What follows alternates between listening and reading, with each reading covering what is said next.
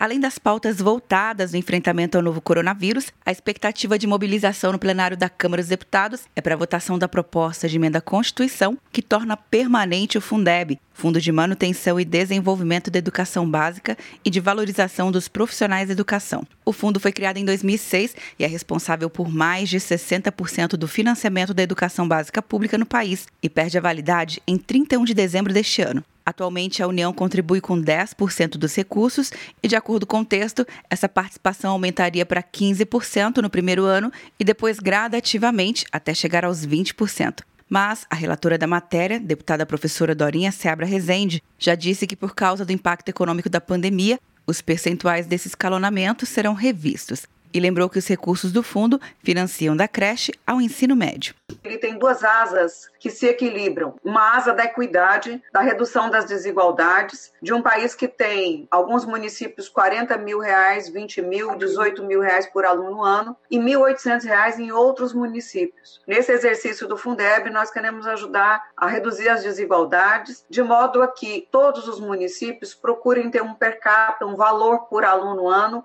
que seja estável para manter uma escola funcionando com qualidade. Apesar de apoiar o texto, o deputado Coronel Armando espera que a votação do Fundeb seja adiada por alguns dias, para que o novo ministro da Educação, Milton Ribeiro, possa se aprofundar no tema. Ao tomar posse na última quinta-feira, Ribeiro declarou que vai priorizar os ensinos infantil e profissionalizante.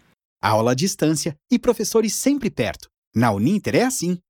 Graduação e pós-graduação à distância Uninter, ao seu lado para transformar a sua história. Cursos a partir de R$ 127,30 por mês. Inscreva-se uninter.com.